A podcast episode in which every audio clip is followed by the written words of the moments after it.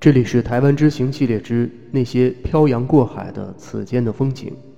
每个人心里都有一个恒春和海角七号。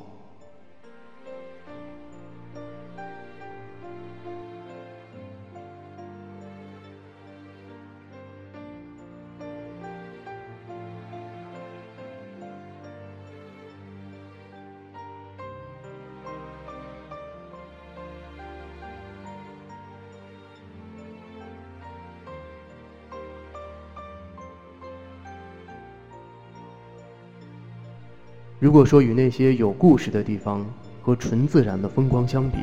我更喜欢去哪里旅游？我会不加思索地回答：我喜欢前者。我喜欢那些有故事的地方，无论我是否与他们有关系、有交集，都不重要。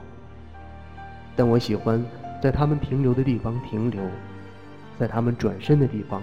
拍一张只有风景、没有人物的照片，然后。存在我记忆的盒子里，我会把他们的故事以及我对他们的理解讲给我觉得值得分享的人听。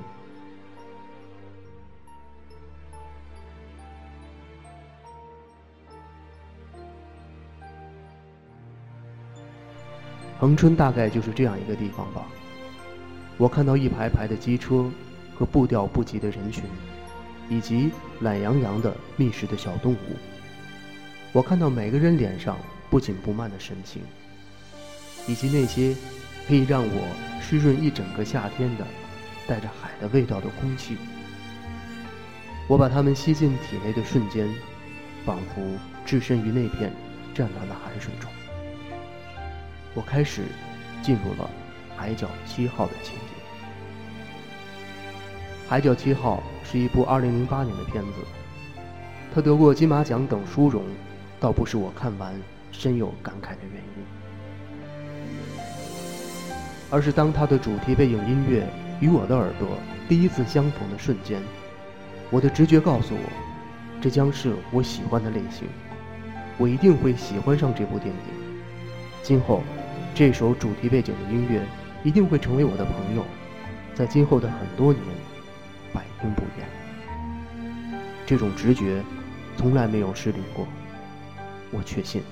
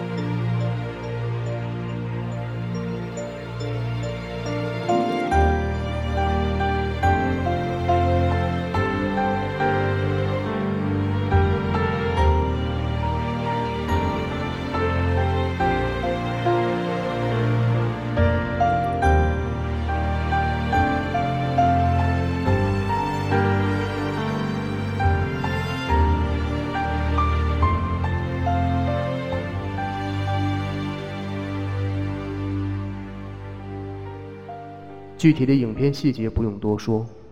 在没有看过任何影评的时候，我就感受到，这部片子当中，除了那个因为不自由的时代造成的一对恋人的伤痛与遗憾，与当下故事里那对可以自由选择的、不被时代裹挟的恋人之间的故事，每一处看似漫不经心的对比，都令人感慨，原来，自由和不被时代裹挟的爱，是那么美好。而影片当中那些恒春小镇上的各色的小人物，他们每一个人，在平淡无奇的生活当中，都敢于去追求属于自己的那些小乐趣、小幸福的态度，以及整个群体对他们的包容和理解，是令我动容的地方。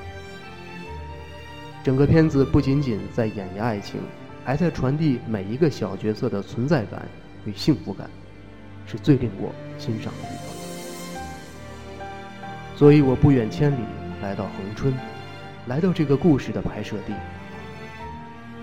我知道此间的相逢是一种缘分，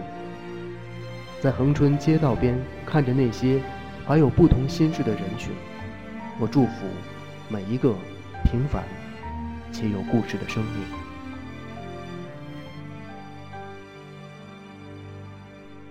感谢您收听这期节目，